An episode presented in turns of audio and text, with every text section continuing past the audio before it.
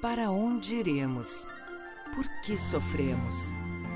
Todas essas questões que em algum momento das nossas vidas nos perguntamos são esclarecidas de forma clara e lógica pela doutrina espírita. Começa agora Dimensão Espírita a luz do conhecimento.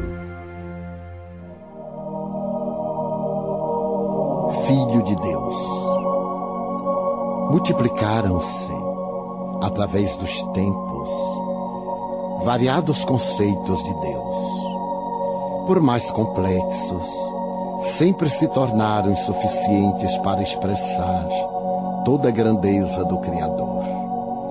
Somente Jesus logrou fazê-lo com perfeição, utilizando-se de uma linguagem simples, no entanto, portadora de alta carga racional e emocional, chamando-o de Pai. O designativo excelente preenche todas as lacunas deixadas por outras definições e referências.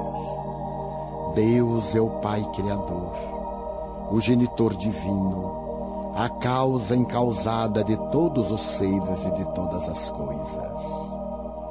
Eis Filho de Deus, cujo amor inunda o universo e se encontra presente nas fibras mais íntimas do teu ser. Por isso, nada te deve atemorizar ou afligir demasiadamente.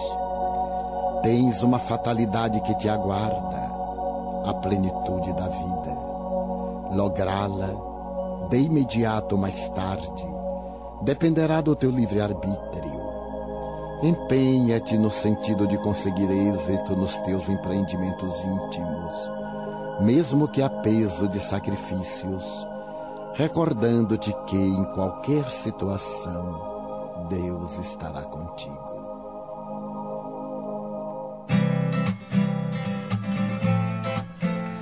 Bom dia, estamos iniciando pela Rádio Ulha Negra de Criciúma o programa Dimensão Espírita, que você também pode acompanhar pelo Facebook, tanto no Face do, da Rádio Ilha Negra, como também no Face do programa Dimensão Espírita. Três opções então para você nos ouvir, né?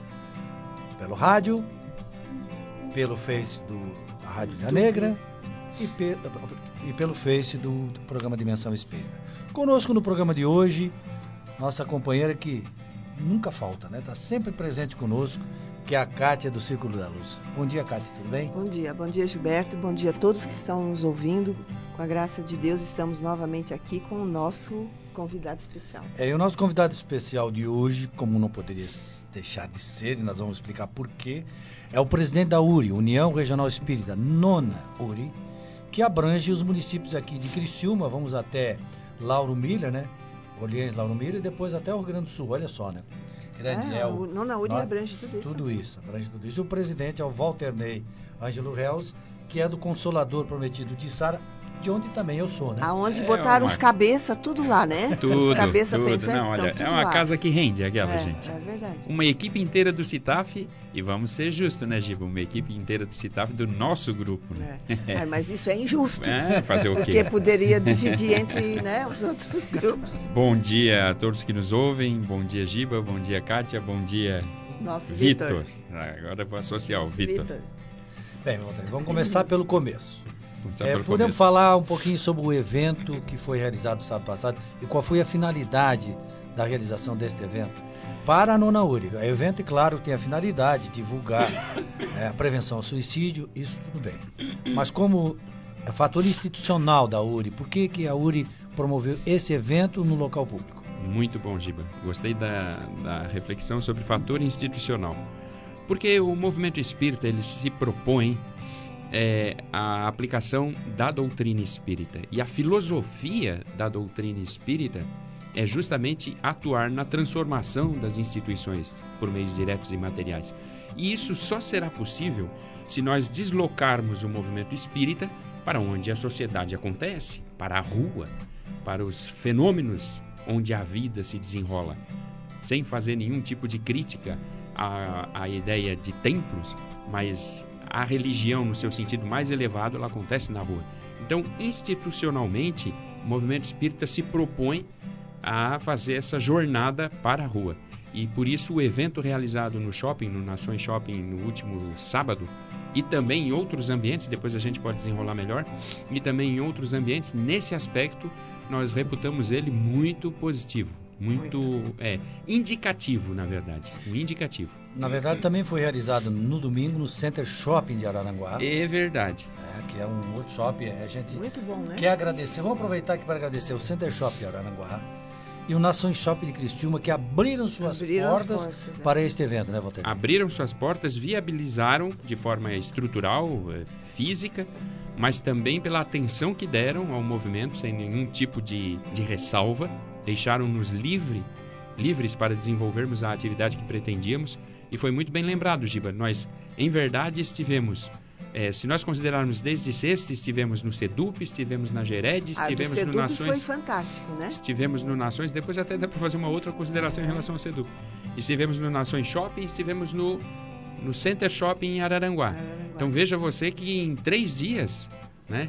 Bastou um pequeno movimento, movimento para a rua e a espiritualidade é. contribuindo. Aliás, tomando a frente. Né? Interessante, o que eu observei é que oportunizou as pessoas que não sabem do movimento espírita estarem ali também ouvindo e presenciando. Muitas pessoas que não frequentam casa espírita fizeram isso, foram ver. É, porque na verdade as pessoas todas do Brasil conhecem o espiritismo assim no sentido Sim, amplo, pela né? divulgação que tem, é. tanto na, na televisão, como a própria imagem do Chico do Xavier, Chico, que é, propagou exato. o espiritismo por todo o Brasil. Mas às vezes não sabe como é que funciona na prática, na né? Prática. Como é que como é que é uma um evento espírita, por exemplo? É não sabem como, é, é, como é um evento espírita é. e não sabem, às vezes, que tipo de abordagem o espiritismo faz. É. Você imagina, mais ou menos, às vezes, ainda em alguns lugares, tem uma interpretação equivocada de como se desenvolvem as atividades.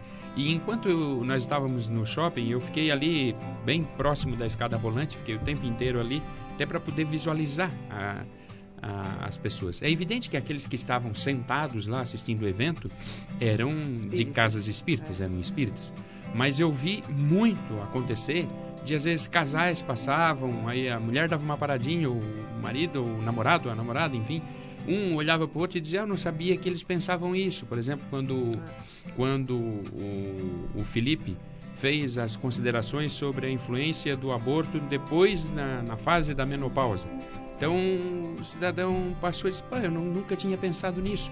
Então é esse tipo de situação que faz com que você saia do seu ambiente e vá para um ambiente externo. É claro que tem as ah, os efeitos colaterais, né? Sim. É natural. Ah, vai ter mais barulho, ah, não vai ter um ambiente adequado. Ambiente adequado eu discordo. Eu acho que onde você estiver. Sempre adequado. É Todo adequado. ambiente é adequado. É. Senão Jesus falaria onde? Só na é. sinagoga, né? É. Porque lá o ambiente estava tudo direitinho, né? É. Ele ia pra rua, ele caminhava. É, era ele... barco, era justamente era morro. na sinagoga que o ambiente não estava adequado. É. Exatamente, era barco, era morro, era em cima do jegue. Então, é, essa percepção, eu, eu acredito firmemente que ela vai ao encontro da proposta da doutrina espírita, da filosofia espírita. A proposta da doutrina espírita é justamente essa: é nós praticarmos, é nós praticarmos o conhecimento, a razão, é nós estimularmos o desenvolvimento da razão, do senso crítico, e a partir da razão, do senso crítico, ou seja, da análise dos fatos, nós cremos em Deus não porque nós cremos em Deus. Nós cremos em Deus porque racionalmente para nós é lógico crer em Deus. Sim. Nós cremos na espiritualidade não porque está escrito no Ou livro. que alguém falou. Nós cremos na espiritualidade inter, se interrelacionando conosco, porque depois de todas as análises, depois de nós sentarmos, debruçarmos de forma individual, para nós é lógico a proposta da, da vida após a morte, a vivência da reencarnação. É. Então você vê que o espiritismo primeiro ele estimula essa ideia. A ideia de você racionalizar por que, que as coisas são como são, por que, que a sua vida é como é. A partir daí decorre como um efeito disso a filosofia espírita. Ou seja, isso é um fato. Agora, o que que esse fato resulta? O que que esse fato gera? Aí resulta a filosofia espírita. E só então vem a moral, que é a conceito. Mas peraí, se isso é um fato, se desse fato resulta isso, então eu tenho que mudar, ou então eu tenho que aperfeiçoar. Né? Exato. E o trabalho que o Kardec fez exatamente, compilar né, e a organizar as obras básicas foi exatamente estudar esses fenômenos, analisar o ponto de vista científico e colocar ali. Né? A parte, do mundo, a, parte, a parte do mundo espiritual para mim é espetacular, né? Aliás, o livro dos Espíritos tudo é espetacular. Desde o começo começa a falar de Deus. É depois vem o mundo espiritual. Depois vem as leis morais. Eu estava conversando essa semana mesmo com uma pessoa de outra religião. Eu estava explicando, né? É, a, a, diferença que existe entre o mundo material, o mundo espiritual e o mundo moral. O mundo moral atua nos dois. Quer dizer, a, a, o bem e o mal interfere tanto no mundo material como no mundo espiritual. Na verdade, podemos dividir em três mundos: mundo corporal, mundo espiritual e o mundo moral, que, que atua nesses dois mundos aí. E isso é uma coisa que decorre de, uma, de um estudo que foi feito, de uma análise muito bem feita. E, Walter, eu não sei se é a pergunta ou a resposta que é mais inteligente, é. porque a gente tem é, respostas inteligentes, mas per... perguntas as perguntas demais, que o Kardec faz são demais. Né? Perspicazes e muito inteligentes. É, vamos lá. É, com relação aos dois eventos no shopping e no shopping de Criciúma de Araranguá, no Nações Shopping e no Center Shopping, né? Tudo bem. E com relação a aqueles, aqueles dois eventos que você falou ali, no SEDUP? No geral, e como é, como é que funcionou isso? Então, Giba e, Kátia. Kátia. Eu, no SEDUP, é, até tem uma circunstância que depois a gente pode lidar com ela de uma forma mais específica. No SEDUP, o trabalho foi realizado é, com a gurizada, a diretora escolheu alunos, porque na verdade o SEDUP é o segundo maior colégio estadual de Santa Isso. Catarina. Ele tem 2.250 alunos. Nossa! 2.250 alunos. Só perde para o Instituto Estadual em Florianópolis. Então, é quase uma cidade, né? É. Se você considerar depois os professores, todos os, os o pessoal o que trabalha docente. no colégio é. e mais os pais de alunos, que daí já dá o, do, né, o dobro, você vai passar de 10 mil pessoas vinculadas ao SEDUP. Então é uma cidadezinha. Ah, no SEDUP, então, o lugar que foi escolhido, porque o, o auditório Rui, Rui na Unesc estava não, ocupado. Ah, qual foi o auditório? foi, na, foi não, foi nós escolhemos uma sala no próprio SEDUP. No próprio então SEDUP. era um lugar acanhado. E, e, aí nós meio que improvisamos, coube ali umas 180 pessoas é, dentro da sala. Cheio. Tava lotadaça. É. Gente sentada em volta da gente no chão, Tinha muito bonito. No chão. Muito bonito. E a diretora, queremos agradecer novamente a Maristela e toda a equipe dela por ter viabilizado isso, por ter defendido a ideia de levar a proposta, porque nós levamos a proposta da visão espírita sobre o aborto e o suicídio. Não foi falar de forma é, laica foi bem claro. Nós viemos aqui conversar com vocês sobre o ponto de vista espírita, espírita, sobre a questão do aborto e a questão do suicídio. Né? E, e foi muito bem desenvolvido, foi, foi bem dinâmico, é. foram bem receptivos, foi dinâmico. Teve os questionamentos, porque Sim. você evidentemente Curiosidade, tem... né? Não, e teve o, tem um, um, volume muito grande de jovens né, vinculados ao protestantismo e ao catolicismo, é. a esmagadora Exato. maioria. Então você teve questionamentos. Ah, Sim. mas por que que estão falando do ponto de vista espírita? E o Felipe, que domina bem a área, ele diz, bom, primeiro porque, na verdade, quando o Estado é laico, não quer dizer que ele é ateu quer dizer que ele não professa uma religião oficial. Então, eu, eu até estimulo que quem é evangélico fale com o seu pastor e o seu pastor venha aqui e traga o ponto de vista evangélico sobre aborto, sobre suicídio. Sim. O, o, seu padre vem aqui e traga o ponto de vista Que, católico. na verdade, no fundo, são iguais. Os, Dentro da escola. no sentido de, de, proteger a vida, né? Exatamente. As, as Ninguém vai dizer, contra. Ah, te mata, né? Sim, nem Ninguém vai dizer. É, é, a favor do aborto. Então... Né? Ali o trabalho foi muito bom, foi muito agradável, foi muito dinâmico. Tanto que a gente teve que encerrar, a gurizada ainda queria fazer pergunta e a gente São tinha jovens, que encerrar. Né? É o São melhor, jovens, é o melhor é. meio de divulgação. E a peculiaridade é que, infelizmente, no domingo, salvo engano, que eu confirmei, e teve um suicídio de uma menina, que era vinculada ao SEDUP, segundo a diretora me falou. Eu só não confirmei se a menina teria ou não participado do evento, não consegui confirmar. Mas isso é, traz para a mesa, traz para cima da mesa a questão como nós temos que lidar com essas situações. Ah, às vezes nós temos as nossas crenças e nós achamos que nós vamos abrindo o caminho e para trás de nós vai ficando a coisa pronta e acabada, como se eu cheguei eu. cara que está resolvendo a questão. Pronto, acabaram-se os problemas. Sim, chegou não a solução. funciona assim. Não, não funciona. Não funciona assim. tu meio que interage. Sim, o Marlon, que é um psicólogo da equipe de Joana de Ângeles, né, que é a mentora do Divaldo, ele disse que aconteceu, a vizinha dele, ele não percebeu, ela ia todo dia, ele estava no elevador, conversava com ela.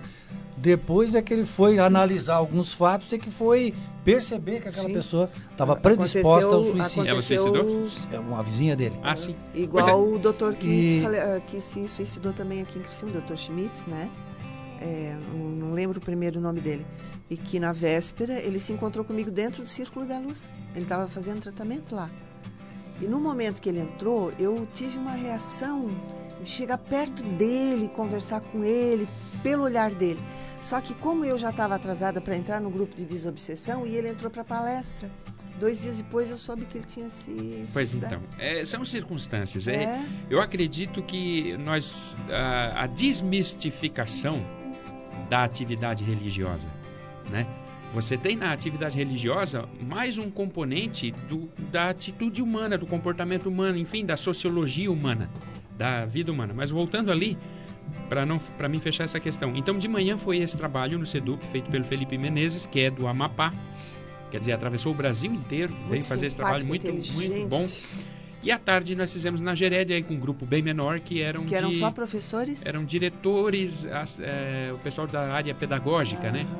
É, da, da Gered, que é a Gerência Regional de Educação. Aí ali tinha umas 40, 50 pessoas. A abordagem Mas foi, foi, outra, um número evidentemente. bem, bem, bem ah, expressivo em Foi. relação ao pouco tempo, talvez, que tivesse. É, a abordagem foi outra, evidentemente, foi mais direta, mais pedagógica. Então foi, sabe, mas nos dois lances, nos dois ambientes, nos dois eventos, foi uma abordagem do ponto de vista espírita. Nós levamos o espiritismo, como fizemos nos dois shoppings.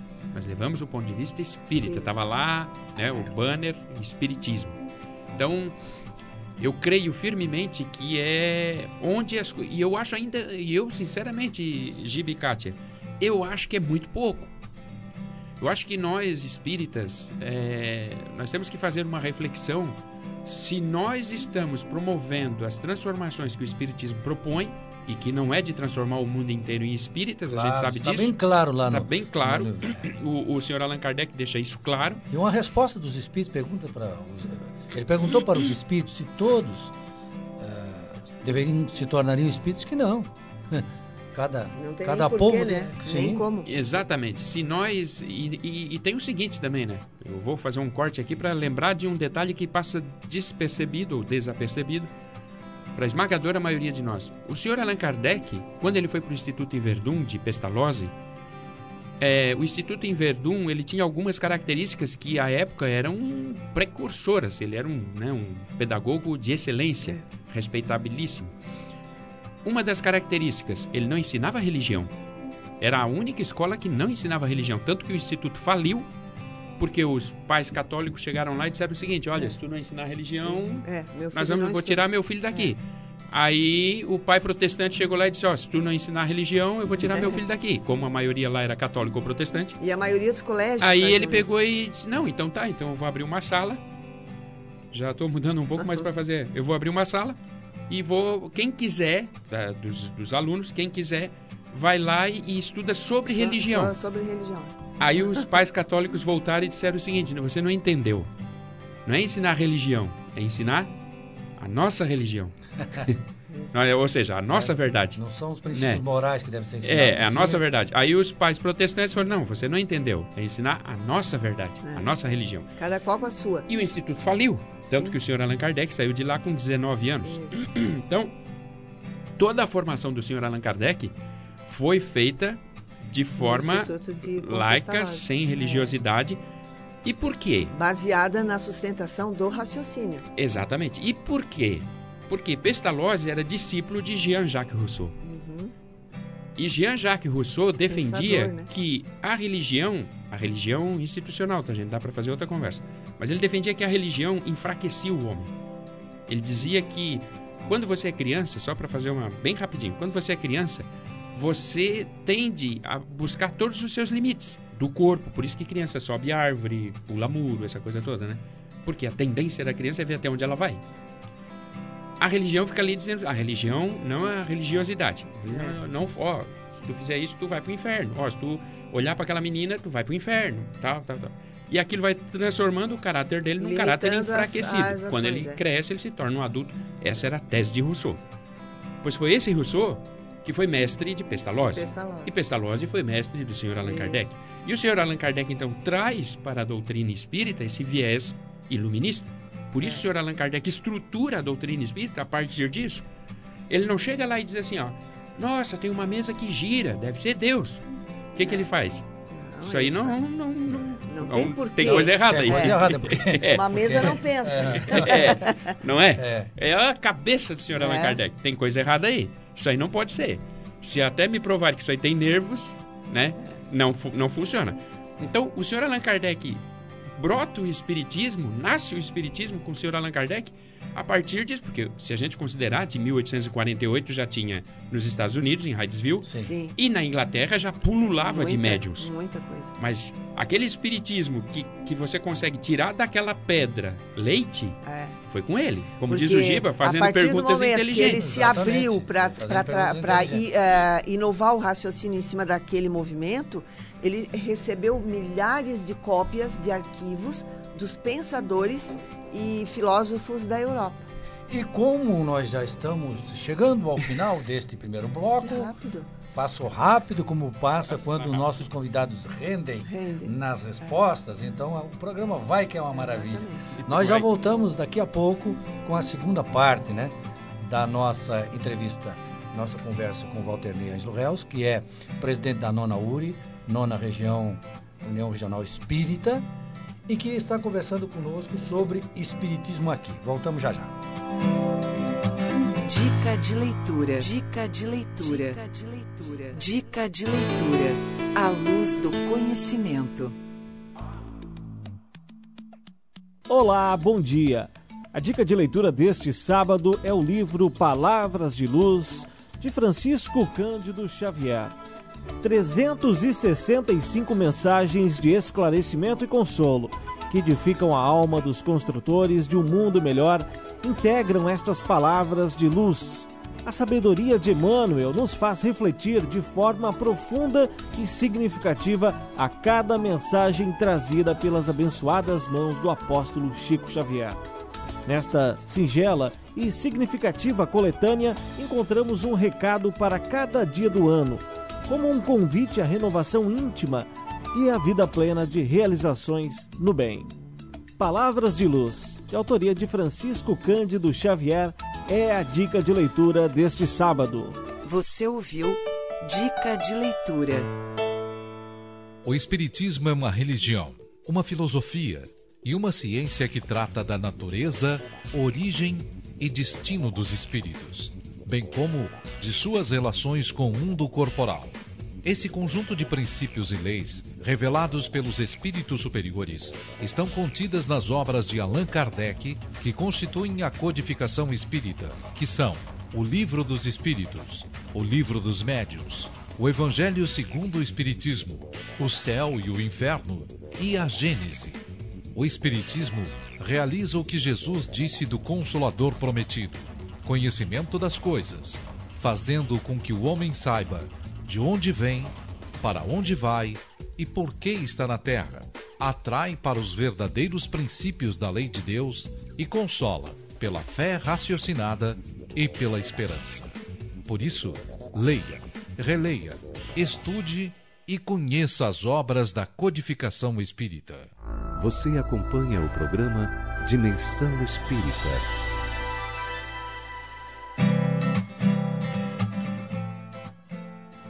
Retornamos com o programa Dimensões. Na verdade, o programa é uma continuidade, a gente É, retorna, na verdade, a é parte da, melhor. da, da conversa, da entrevista, né? Porque o programa, ele sempre, Continua. sempre continua. Estamos conversando com o Walter Ney Ângelo Reus. Eu tenho que repetir que algumas pessoas ligam o rádio depois, então se a gente não disser... Tem que saber quem é que tá Tem aqui. que saber quem é que está aqui. Ele é presidente da Nona URI, União Regional Espírita, e está conversando conosco sobre o tema Espiritismo aqui. E aí a gente pergunta, então agora na segunda parte, o que que isso tudo tem a ver? Com nós aqui. conversamos no bloco com o Espiritismo aqui. Aqui. Então, Gibi, Kátia e Vitor, para fazer uma, uma... Vitor já está entendendo doutrina, tá? para fazer uma, uma costura daquilo que nós estávamos falando, quando eu disse que ah, o senhor Allan Kardec, a, a base da construção instrucional dele era sem a religião. Não, a, a, escola de Verdun não tinha religião. E ele, então, é, fica apto, depois ele se desenvolve como profissional, pedagogo e tudo mais, inclusive escreveu obras de pedagogia que foram utilizadas até recentemente na França. Então, quando o senhor Allan Kardec começa a, a, estruturar o que viria a ser a doutrina espírita, e aí, Giba, vem a questão. Tu disse, às vezes a gente não sabe o que é melhor, se é a pergunta ou a resposta. Para mim, a pergunta é sempre melhor. Porque a pergunta é um indicativo. Aliás, os grandes pensadores faziam perguntas, né? Faziam... É. Jesus fazia pergunta depois, né? O Sócrates fazia pergunta. Só pergunta. Só pergunta. E a pergunta. E, e Jesus fazia perguntas que desarmava, né? e as perguntas são um indicativo daquilo que você tem. Né? Uma a pessoa resposta... inteligente vai fazer uma pergunta inteligente, um é, cara que não sabe nada. As mas... respostas, é, normalmente elas podem te servir ou não, mas a pergunta nunca falha, a pergunta demonstra o que você tem. Quando eu ia combinar com. com é, brinca, eu vou brincar. Ah, claro. eu vou brincar. Eu vou brincar, eu vou brincar. Meu tempo de rádio e televisão, assim, quando eu chegava entrevistado Tá, e o que que, o que que nós vamos falar, Digo? Eu pergunto o que, tu, o que eu quiser e tu responde o que tu quiser. É, não, porque, tipo assim, né? Eu com as minhas perguntas e tu com as tuas respostas. Então, é, como tu falou, os grandes pensadores sempre trabalharam a partir de boas perguntas. E o senhor Allan Kardec fez essa opção. Porque o senhor Allan Kardec sabe que a pergunta ela vai se adaptando a cada um de nós, né? Ele usou Sim. a pedagogia de Jesus. Sim. Jesus fez mais de 220 perguntas, tem lá nos quatro evangelhos. Então, o senhor Allan Kardec vem e estrutura a doutrina espírita a partir de questionamentos. Isso é uma eleição da razão como elemento disparador do nosso processo de transformação. É evidente que se você não refletir de forma racional. Não sabe so perguntar. Sobre você, sobre a metafísica, sobre a física, sobre, enfim, as coisas, sobre a filosofia. Se você não refletir, dali não nasce, não, não tem nasce, chance de nascer alguma coisa, uma transformação. Então, a doutrina espírita se estrutura a partir desse processo de racionalizar as coisas, as dúvidas, as questões, inclusive as dores do mundo. Aí vem o Livro dos Espíritos. E se nós observarmos o Livro dos Espíritos da primeira edição, tinha 508, uma, 501, né? É, 501 é. perguntas. E a segunda edição já tinha 1019. 1019 perguntas. Quanto raciocínio ele usou em Não, cima mas olha na só, segunda edição? Mas tem um detalhe. Se você pegar a primeira edição, tem muita pergunta que a resposta é diferente. O senhor Allan Kardec, na segunda edição, ele reformula. O senhor Allan Kardec, ele, e ele não pega e rasga primeiro. Não, não, isso aqui esconde, vamos pegar. Para ver a veracidade da resposta. Ele pega e ele, ele mantém o desenvolvimento do raciocínio. Ele mantém o desenvolvimento do raciocínio. O senhor Allan Kardec, várias vezes, se você pegar a revista espírita, várias vezes ele, ele faz uma reflexão e depois ele faz outra reflexão. Outra reflexão, é. E às vezes eu acho que isso é a coisa mais linda. Isso mostra mas, o Mas grande... aí denota o quê? Uma evolução na tua, na tua é, como é que eu vou dizer, no teu, no teu questionamento perante a vida e no conhecimento que se abriu. É, é bom a gente esclarecer aqui que os princípios não, esses são imutáveis. São fundamentais. É. Exatamente. São os princípios é. da doutrina, a existência de Deus, não, isso, a reencarnação, é. esses princípios não muda, nunca mudou e nunca vai mudar, até porque é lei natural. É lei Você não natural. tem, não tem que mudar. O que, o que, o, as respostas é o ponto de vista do espírito, do que, espírito está que está analisando pontos aquela... de vista e a reflexão do senhor Allan Kardec. Isso. Então, a gente vê que a doutrina espírita nasce de uma reflexão. Ela nasce de uma reflexão. O senhor Allan Kardec refletindo sobre fatos. E aí ele nasce, brota o livro dos espíritos. Aí depois vem as obras, a decorrência, o desdobramento do livro dos espíritos, que são as outras obras. Pois bem, aí vamos lá para o espiritismo aqui. Lá na questão 573, quando ele pergunta qual a missão do espírito encarnado, os espíritos respondem: instruir os homens, contribuir para o progresso e melhorar as instituições por meios diretos e materiais. Depois ele segue falando, mas isso é que as nos interessa. As missões, porém, são mais ou menos gerais e importantes. O que cultiva a terra desempenha tão nobre missão como o que governa ou o que instrui. Tudo na natureza se encadeia. Ao mesmo tempo que o espírito se depura pela encarnação, concorre dessa forma para a execução dos desígnios da providência. Cada um tem neste mundo a sua missão, porque todos podem ter alguma utilidade. E esta questão também fecha, Valdir, com a questão 132, quando se pergunta qual é o objetivo da encarnação, aí os espíritos dizem o seguinte: aperfeiçoar-se, ou seja, minha melhoria individual É. e colaborar com a obra da criação. Da criação. Colaborar para, esse processo. É. Agora me diz, como que nós vamos fazer isso enclausurados em igrejas, em templos? Sim, claro. Se o, temos- se o espiritismo e o evangelho não servir para o meu dia a dia, para que, que ele serve? Para ser reflexionado só apenas então somente. Refle- E aí dentro ele do vai perdendo vigor e aí se você não reflexionar isso no seu dia a dia, mas quando eu digo reflexionar isso no dia a dia, não é dizer assim, a pessoa diz assim, ah, você é o que? Ah, eu sou espírita, ó, eu já, sabe? Não é só nesse sentido, é no sentido institucional, Sim, exatamente. enquanto movimento. Enquanto movimento, nós temos que fazer uma tangenciar para a Você está falando não só individualmente a pessoa age, mas o movimento também ter uma postura O movimento externa. ter uma postura externa, colaborar, contribuir, participar de todas as atividades. E mais que isso, aí eu volto de novo para aquela questão do- da formação do senhor Allan Kardec. Olha como foi importante um educador que desenvolvesse a habilidade de senso crítico. Porque quando o senhor Pestalozzi chegava e dizia o seguinte: Olha, uma das coisas que ele fez, que para nós hoje parece normal, mas ele foi o primeiro que botou menino e menina Sim, estudando juntos é. né? E naquele tempo, nossa, você tá louco, você vai misturar. Ele disse, mas isso é natural, um dia eles vão se Século encontrar. 19, né? É, um dia eles vão se Pestalozzi tinha uma encontrar. cabecinha boa, né? É, ele, um dia eles vão se encontrar, então é natural, É né? natural. Aí, e, e eles faziam o contrário, deixavam separados, aí quando se encontrava dava problema, né? Porque não, não estavam não, não se conheciam, não conviviam, dava problema. Então, essas, esses detalhes mostram o valor que fecha exatamente com a questão 573, quando você diz assim, instruir é o quê? Instruir é ensinar a escrever, a ler, a contar? Não. Instruir é você dar ao espírito a condição de ele saber Aplicar. por que, que ele está tomando aquela Isso. decisão e o direito de tomar a de decisão. tomar a decisão. É o espírito Tu compreender. instrui e aplica. Exatamente, a aplicação da tua vida tem que ser o mais plena possível. Não dá para ser totalmente plena porque a gente não é perfeito, É. mas o mais plena possível, ou seja, Mas a gente está caminhando. A né? gente está caminhando. Só que nós fazemos isso com as nossas crianças? Não. O nosso processo é meramente instrucional. É tipo assim, é, a criança aprende a ler e escrever para se tornar um, um- uma peça de engrenagem no sistema de produção. Sistema de produção. É. Mas a criança ter o senso crítico, desenvolver o senso crítico, significa que ela está se aperfeiçoando, como tu falou na questão 132, né? Sim. Ela está se aperfeiçoando enquanto espírito encarnado. Hoje eu era um espírito, hoje eu sou outro. Por exemplo, nós. Alguém. Tu já encontrou um espírita racista? Não, né? Nenhum Eu- espírita. é. aliás, nenhum de nenhuma religião diz que é racista. É. Aliás, nem o, nem o cara que é racista diz que é Diz que é racista. Sim, aí eles fizeram é. uma pesquisa sobre isso no Brasil, sabia? Perguntando para as pessoas, o, o Rossander que comenta isso. E perguntando, 80, não sei quantos por cento, estava dizendo que não era. Não é racista. Aí depois perguntaram se existia racismo no Brasil, 88,5% disseram que existia. Existe. Então, aonde que está esse É. caso? Nós não somos racistas, né? Ó, Nós, nós somos machistas? Não. Ninguém. Tu não vai encontrar um espírita Não. dizendo, não, eu sou machista. O, o macho é superior à fêmea. É. Não. Mas Jesus tinha 12 apóstolos, né? Não tinha 13. A Maria de Magdala seguiu Jesus o tempo inteiro, mas não era apóstolo. Exatamente. Porque era mulher. Exatamente. E a Aí- restrição dos próprios apóstolos em É, a nós- Como? Aí tá, nós não somos machistas. Nós somos homofóbicos? Não, nós não imagina tal, é direito do cara ter a, a- a sexualidade que ele quiser. Nós não somos, o católico não é, o protestante não é, ninguém é. Ninguém nunca é nada, né? Agora vamos ficar com a nossa realidade. Quantos negros nós temos na direção do movimento espírita? Só um, que é o Sidney. Não, na direção hoje, na direção Ah, de casas tá. espíritas. Sim. Ah, mas é porque aqui. O presidente da, da, da, FEB, né? Ah, hoje o Godinho, né? É, o presidente da FEB é, é neném.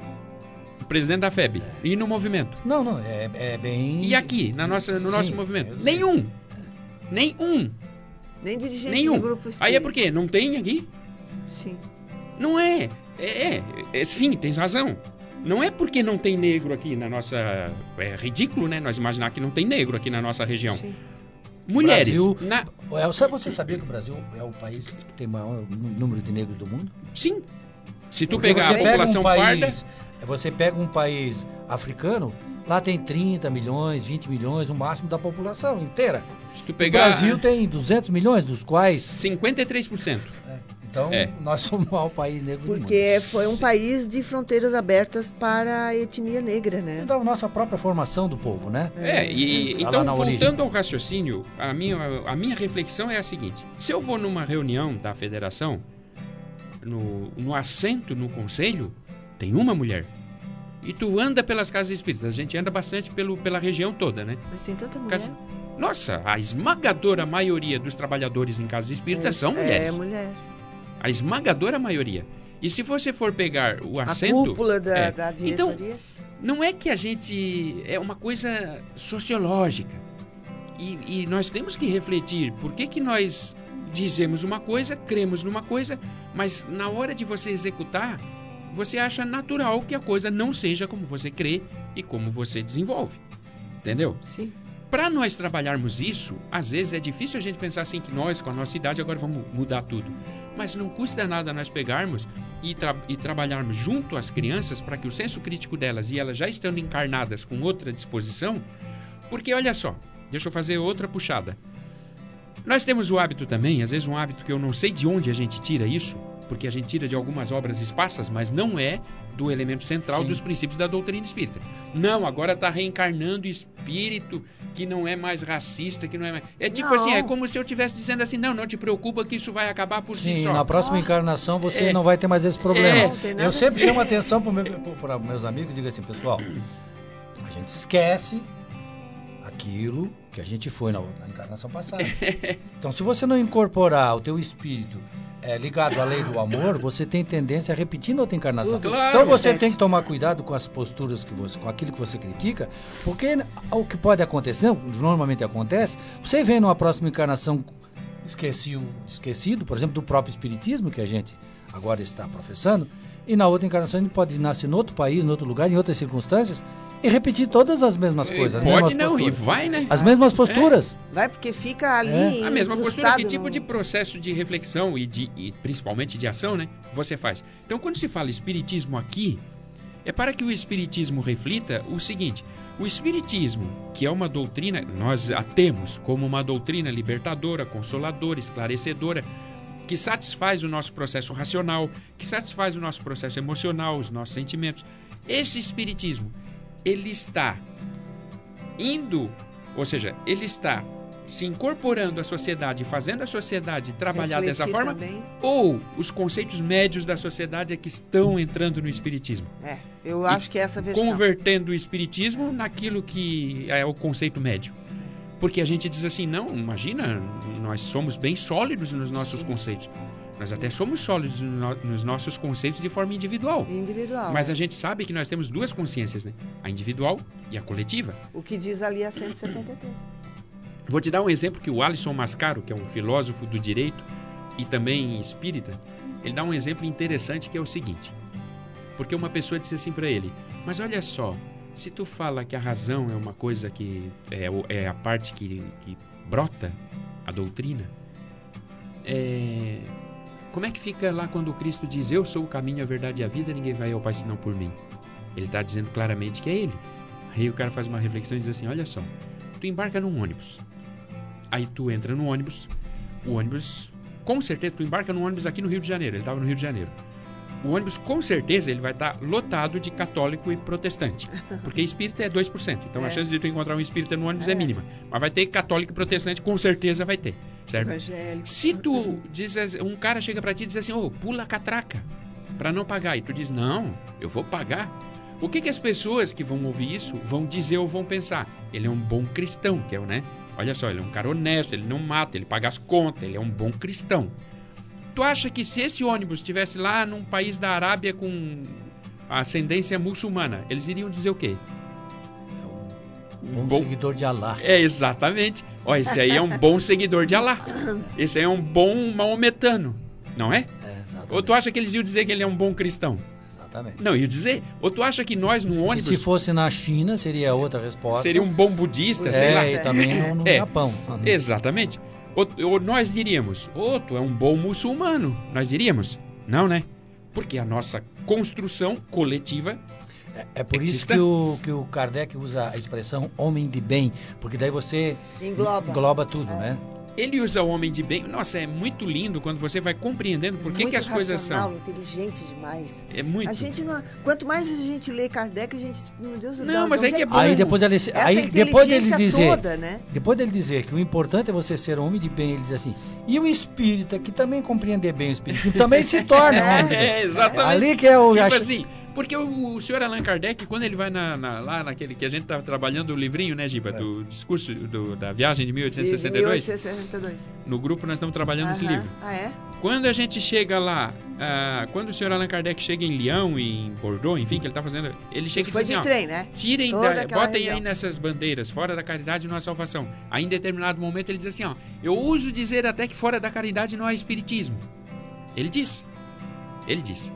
Então, e quando ele fala caridade, não é a caridade no sentido Material esse- só. É, é uma caridade no sentido da moral do Cristo, aquela aquela aquela moral racionalizada. Por que, que você é bom? Por que, que você é bom? Essas- esse tipo de situação não deve nos tornar pessoas com vergonha de nós mesmos, não é nada disso. O espiritismo, se ele não sair para a rua, se ele não fizer um movimento para dizer assim, eu me posiciono aqui, ele vai sucumbir, o movimento espírita vai sucumbir ao pensamento médio, como a gente vê que já é meio padrão, né? Porque se tu pegar os nossos, as nossas casas espíritas, as nossas casas espíritas, quando elas começaram, imagina o- as, as primeiras casas espíritas no Brasil. Elas eram casas mesmo, reuniões em casas, Sim, né? sim. Sim. Reuniões. E a, secretas. E a gente foi indo, foi indo, foi indo, foi indo e fez templo. É. A gente faz templo. Aí o nosso conceito de religiosidade ele vai meio que se adaptando ao padrão médio. Sim. Era para nós, de uma forma ou de outra, termos rompido com isso e construirmos um, um movimento espírita que refletisse a doutrina, né? Era. Mas nós ainda não fizemos isso. Ainda. Eu tenho esperança e tenho mesmo esperança que se nós fizermos um movimento institucional, nós vamos fazer isso. Nós vamos fazer um movimento que reflete a realidade social que nós estamos e propõe uma transformação dessa realidade. Um movimento em que os nossos dirigentes sejam equanimemente negros, brancos, mulheres, que as nossas, as nossas aspirações, que nós não fiquemos fazendo catecismo com as crianças, porque o próprio senhor Allan Kardec foi preservado disso. Quem, quem codificou a doutrina não teve catecismo. Não. Você pode levar a criança para você trabalhar com a criança, mas nós estamos trabalhando com a criança dentro da, da, da evangelização, como a gente diz. Dentro da evangelização, nós estamos trabalhando de forma crítica na liberdade da criança ou estamos catequizando a criança? Então, essas coisas o movimento espírita tem que refletir. Nós, enquanto espíritas, temos que refletir. E temos que pensar um modo de fazer com que o nosso movimento não se dobre ao, ao tempo que ele vive. Nós estávamos falando Sim. no intervalo, né, Giba? Que a, a sociedade nunca gostou de pensador. Tanto que matou todos. Todos. Desde Sócrates. É. né? E, e- e nós não gostamos do tempo também, porque olha aí, estourou o tempo de novo. nós estamos terminando o segundo bloco Que bom. e nós já voltamos em seguida. Agenda Espírita. Agenda Espírita. Neste sábado, nós temos o Centro Espírita Seara de Jesus na cidade de Criciúma, com sua palestra pública iniciando às 20 horas. Amanhã, domingo, temos o funcionamento do Centro Espírita Allan Kardec, também em Criciúma, com início às 20 horas. Na cidade de Balneário Rincão, temos o Centro Espírita Sandálias do Pescador, com a palestra pública iniciando às 20 horas. Segunda-feira, nós temos o Centro Espírita Círculo da Luz, também em Criciúma, com palestra pública às 20 horas. Na cidade de Sara, funciona a Associação Espírita Consolador Prometido, também com início às 20 horas. Já na terça-feira, na cidade de Criciúma, o Centro Espírita Allan Kardec, com palestra pública às 16 horas. Também na cidade de Criciúma, o Centro Espírita Seara de Jesus, com palestra pública iniciando às 19h30. Já na cidade de Uruçanga, nós temos o Centro Espírita Emmanuel, com palestra pública às 20 horas. Quarta-feira funciona o Centro Espírita Raio de Luz, na cidade de Morro da Fumaça, com palestra pública às 19h30. Na cidade de Siderópolis, também na quarta-feira, funciona o Centro Espírita Jesus de Nazaré, com palestra pública às 19h30. Quinta-feira, na cidade de Criciúma, o Centro Espírita Seara de Jesus, com palestra pública às 14 horas.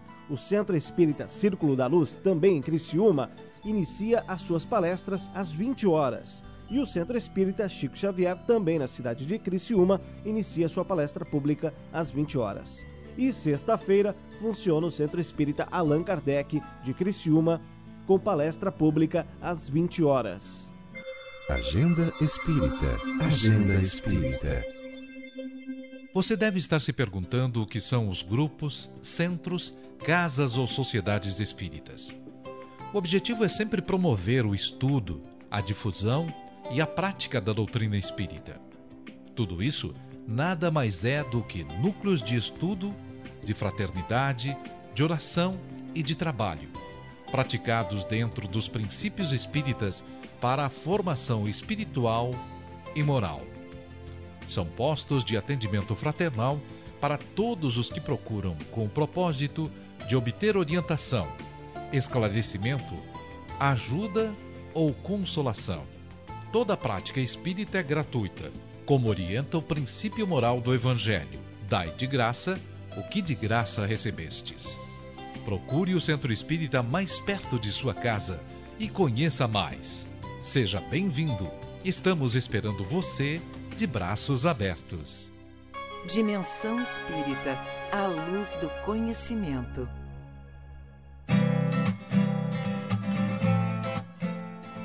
Vamos para o terceiro bloco e o bloco final do programa Dimensão Espírita de hoje Nunca pela rádio. tão rápido. É, Ulha Negra, que está conversando com o presidente da Nona URI, Nona União Regional Espírita, que abrange os municípios de Criciúma, Morro da Fumaça, até é, Lauro Miller e Orleans, depois o sul do estado. Vamos até o Pasto de Torres, fronteira com o Rio Grande do Sul.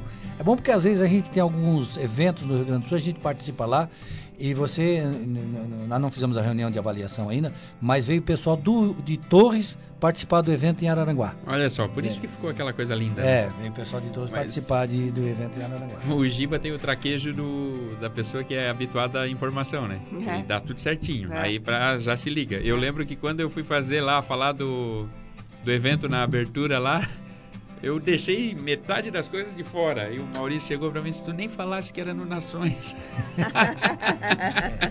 E aí, de vez em quando, Ainda a gente tem um um... traquejo, eles, né? é. É, mas, que é, eles. mas isso é, é- é Já é. resultado do trabalho que a gente já teve há já muito tempo. empreendeu, né? Tá Eu tive 15 Mas anos aí, de Giba, rádio, é, mas aí tu vê. Faz quanto tempo que tu não tá mais. no- em rádio e televisão. É. Foi no final do, do, do século passado. É, mas aí, aí tá vendo. 98, É, 98. mas Mas aí, 20 anos, 20 possível. anos. É, aí É, cai certinho com o que a gente diz, né? Quer dizer, tu teve acesso àquele tipo de processo, aquilo agregou, então hoje tu és uma pessoa que tem o traquejo, habituada, sabe? Pô, vai recomeçar o programa, eu digo quem é, É.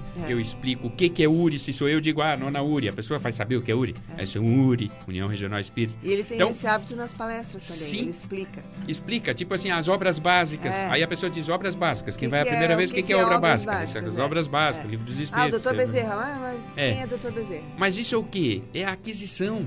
Sim, exato. Mas, mas é uma. E, E aí essa você usa essa aquisição- aquisição a serviço da... Que é, isso, gravou, é isso que, que o gravou está defendendo, né, Walterney? É. Que a gente use é, essa- esse nosso conhecimento, essa nossa prática para a doutrina. E eu, eu ia só para fazer uma referência aqui, para não- nós não nos esquecermos, que este programa aqui, que eu acho que nós estamos no quinto ano, né? É, eu acho que sim, porque eu faz ano. tanto tempo que eu tô... ele também faz parte desta abertura. Quando a Dorilda me convidou para nós começarmos É, esse programa, o objetivo era exatamente isso, numa rádio aberta, nós falarmos do espiritismo com esta visão, com este viés, ou seja, de colocar para as pessoas não espíritas a nossa doutrina. a E doutrina alcança espírita. muito. É. Alcança muito. Quem tem uma filosofia semelhante, eu também faço parte, é o Coral Espírita. Lá no Coral Espírita nós defendemos muito exatamente isso, que o coral se apresente em locais não espíritas. Então, por exemplo, em Porto Alegre nós fizemos uma viagem, ficamos três dias em Porto Alegre, nós fomos é, hospitais, visitamos asilo, cantamos em, em centro de recuperação de menores. Foi eu quando eh, disseram que nós íamos nos apresentar no centro de recuperação de menores, jovens, né? de 16 anos, eu disse, o que nós vamos fazer lá? Foi o momento mais emocionante da nossa viagem. Quando nós cantamos com as, todos de mão dada, o coral, com os jovens que estavam lá eh, presos, né? E, e- e as, as pessoas que cuidam deles, as, as, as mulheres, tudo que cuidam deles, Foi o momento mais emocionante da, da nossa sido, viagem. Porque a música leva Quando um nós- alento para a alma. Quando nós cantamos lá em, em Uberaba, dentro de um manicômio, junto com as pessoas que estão lá internadas, foi um momento maravilhoso também. Quer dizer, o Espiritismo, como você diz, Aqui mostrando a sua Nações, cara. O pessoal cantou na praça de alimentação. E todo mundo gostou. Sim. Esta é a visão que o Valterino está nos trazendo. Que isso não seja uma, uma atitude isolada do coral, nem desse programa de rádio, mas do movimento espírita como instituição, né? De forma institucional, que isso seja Sim, uma que- prática que- constante. porque quando você torna isso institucional, o que que acontece? Diferente de ser uma prática individualizada, tipo assim, olha o esforço que vocês têm que fazer para manter um programa, porque é um esforço, Sim. é um esforço E pessoal. tira a idolatria de Aí você tem, pessoa. exatamente, tem mais esse efeito colateral positivo. É. E a pessoa de outro que está fazendo um outro programa aqui ou acolá, a pessoa que vai fazer uma atividade por conta dela, ah, eu vou fazer visitação e tal.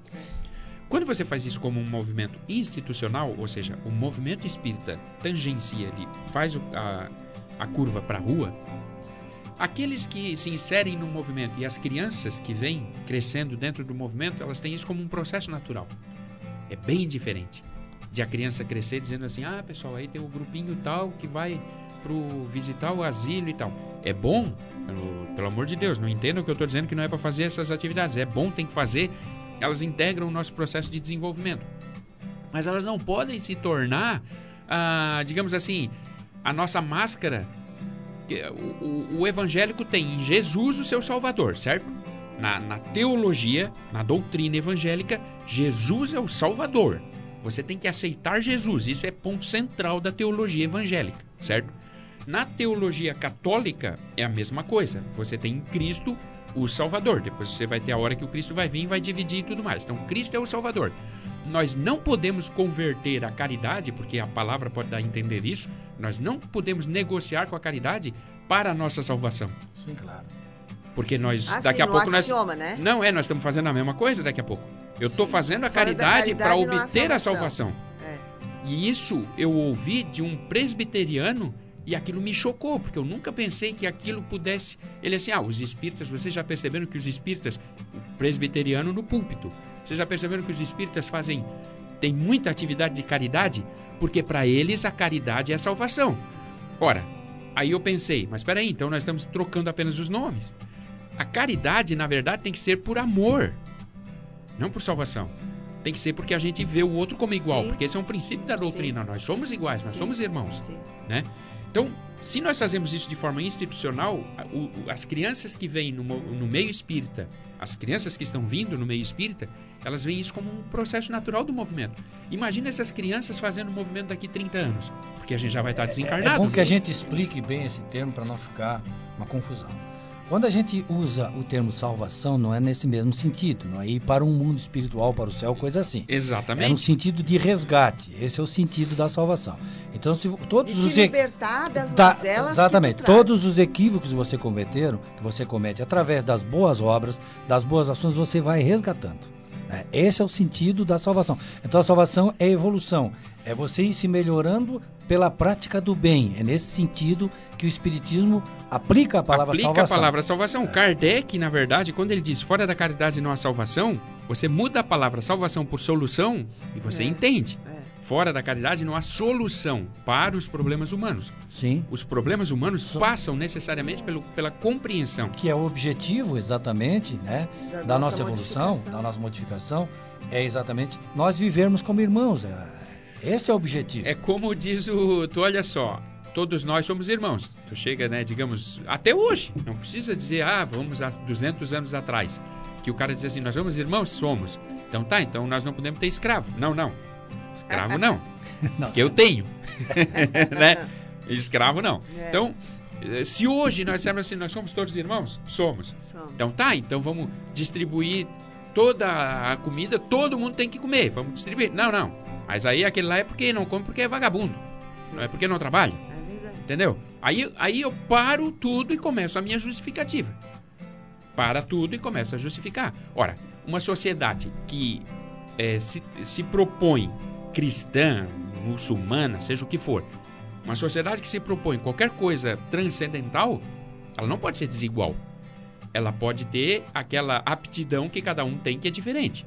Natural, isso é natural. Sim, No mundo espiritual a gente vê isso. sim. A gente vê os espíritos que obtiveram mais resultados, né? Tipo, faz a Os que narrativa. comandam os que Não, trabalham e os que em- moram em casas bonitas, Bonitas, né? com, com ajardinadas e tudo, e outros numa casa pequena. Que tá, Só que a é. casa pequena é uma casa bonita, Também. digna.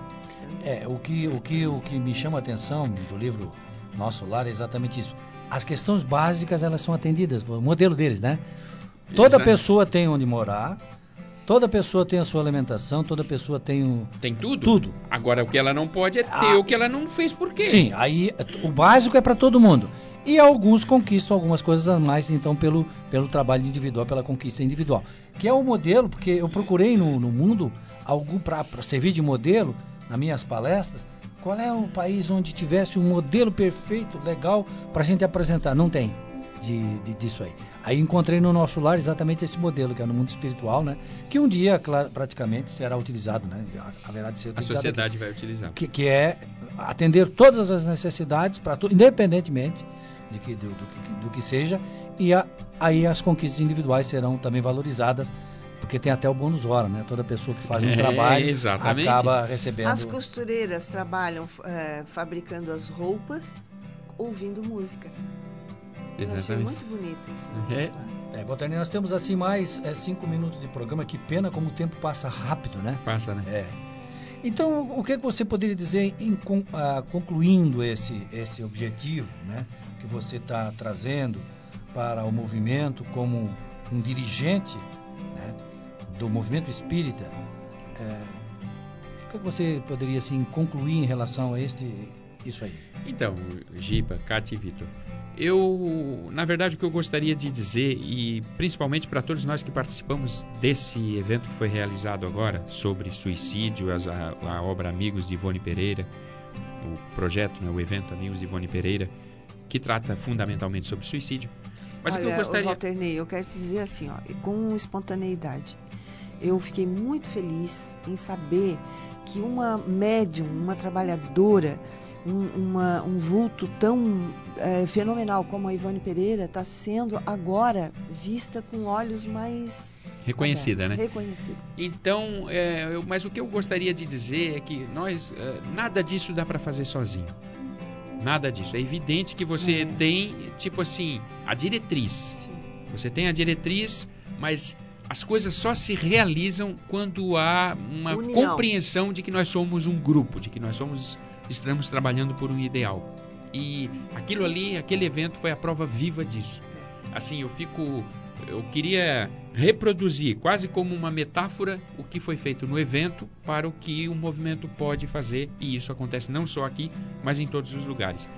Cada um se ocupou de fazer uma coisa e o fez. Mas todos estavam cientes de que cada coisa estava interligada. Quando o Adriano, às 8 horas da manhã, já estava lá montando o som, e ficou muito bem feito o som, né, Giba? Quando o Giba organizou com a rádio para que aquela parte saísse, fluísse, fosse transmitida para todos, enfim, cada um que foi desenvolvendo a sua atividade. A Janete chegou lá e disse: O que, que eu posso fazer? Pegou, sentou numa mesa, pegou aquelas. ah, os panfletos, ficou ali, não arredou o pé dali. O que eu quero dizer é isso. Às vezes a gente tem ótimas ideias, mas essas ideias só fazem sentido se elas repercutirem e você transformar isso em grupo. Então é essa é a esperança. É, a comunicação, a intercomunicação de vocês foi fantástica. Chegamos agora, estamos no aeroporto, saindo do aeroporto. É. né? Aquilo Tudo- ali foi tudo- uma tudo- interligação mundo- muito boa. tudo fluiu. E É. tudo fluiu porque houve uma, uma disposição. Então eu creio firmemente nisso, Giba. Há que se ter uma. O movimento tem que compreender que há que se ter uma disposição de grupo. Que Não somos- adianta a gente É, pensar. somos coletivos. nós não Somos coletivos. Por isso que eu si- insisto na questão institucional. Não é o Walter Ney, o Gilberto, a Kátia, não é. É assim, as casas espíritas que É um convirjam conjunto. isso para o movimento espírita, para a URI, e a URI convirja isso para o movimento espírita estadual. Né? E assim a gente vai se Vai desenvolvendo. crescendo. É- Mas a gente aprende. Não, é exercício. aprende, é. Não, a gente está aprendendo, mas é exercício. Exatamente. É nisso, com isso que nós contamos. Bom, nós estamos ainda temos mais dois minutos para você concluir mais alguma coisa. Então vamos concluir com esses dois minutos. Eu quero agradecer muito, eu quero louvar o esforço de todos vocês. Eu sei que é, às vezes as pessoas ouvem e as pessoas é, são gratificadas com ótimos programas, são gratificadas com ótimas conversas, mas tudo isso porque é uma disposição, tu tem que abrir mão no teu final de semana. O senhor Allan Kardec tem uma frase que ele usou de novo nesse discurso, e eu acho que o senhor Allan Kardec nunca foi dado à poesia, não era o forte dele. Mas eh, para mim foi a definição mais poética de caridade. Quando ele diz assim, caridade é quando você pega um pedaço da vida da outra pessoa. Você pega um pedaço da vida da outra pessoa e diz, aqui, dá para mim. Um pedaço da vida, sabe? Eu achei aquilo muito lindo. Só que para você fazer isso, pegar um pedaço da vida da outra pessoa, você tem que ter consciência que você está abrindo mão de um pedaço da sua vida. Também. Então, quando vocês saem todo sábado para vir para cá, e tantos outros que saem todo dia, o Dilson, toda noite. uma jornada. Ter- é, É. E, enfim, todo mundo sai para fazer aquela atividade, os outros saem. E você faz E se isso dispõe a, a- aquele tempo necessário para programação, né? e você tá, você tá literalmente dizendo assim: esse pedaço da minha vida eu quero dar para ti.